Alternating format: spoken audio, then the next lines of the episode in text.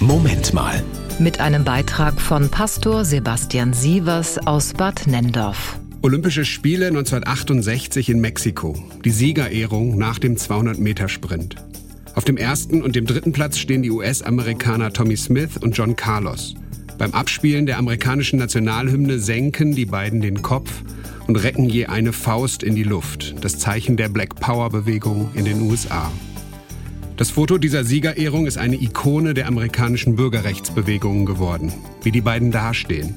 Smith die rechte Faust, Carlos die linke Faust geballt. Sie teilen sich ein Handschuhpaar, weil Carlos seins vergessen hatte. An ihren Trainingsjacken tragen sie Buttons des Olympic Projects for Human Rights.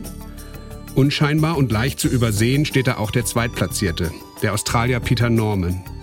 Aber auch auf seiner Trainingsjacke sieht man den Button für Menschenrechte. Vor der Siegerehrung hatten Smith und Carlos ihn gefragt, ob er an die Menschenrechte und an Gott glaube und was er von ihrem Protest hielte. Und er hatte geantwortet, ich stehe bei euch. Was für ein wundervoller Satz und eine wundervolle Geste.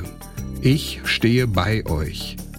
Jesus sagt, selig sind, die da hungert und dürstet nach der Gerechtigkeit, denn sie sollen satt werden.